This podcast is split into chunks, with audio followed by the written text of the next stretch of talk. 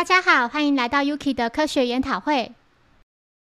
《名侦探柯南》漫画第八卷在一九九五年十二月九日于日本发行。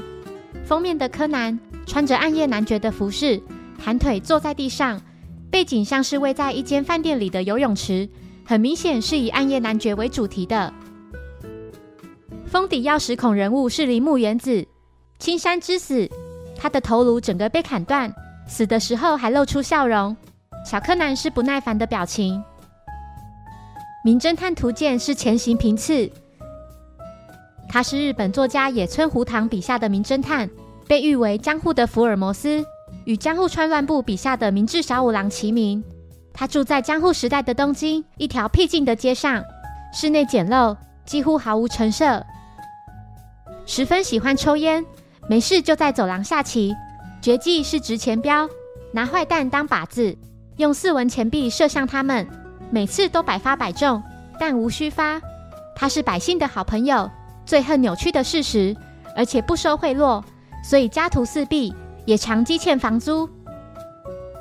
第八卷的话术是第七十一到八十话，对应动画是第十集、第六十八到七十集以及第十八集。再来是原作的漫画目录。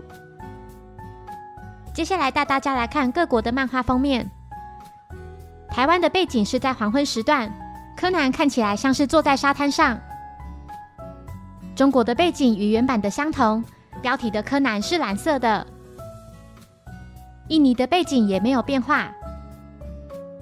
韩国的背景是夕阳，看起来像是在海边。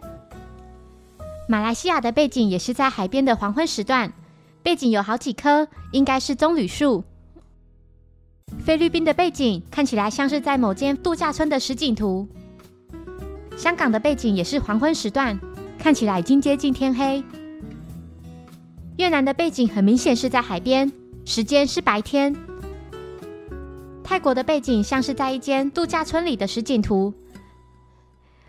美国的版本色调比较特别，背景看起来像是几棵棕榈树，其他就看不清楚。西班牙的第一个版本是米色。标题是蓝色，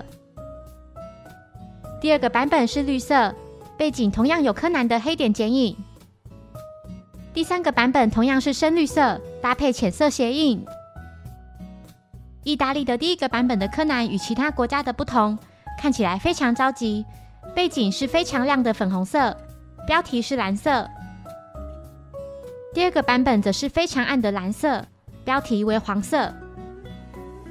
法国、荷兰及比利时的背景为水蓝色，标题是蓝白色格纹。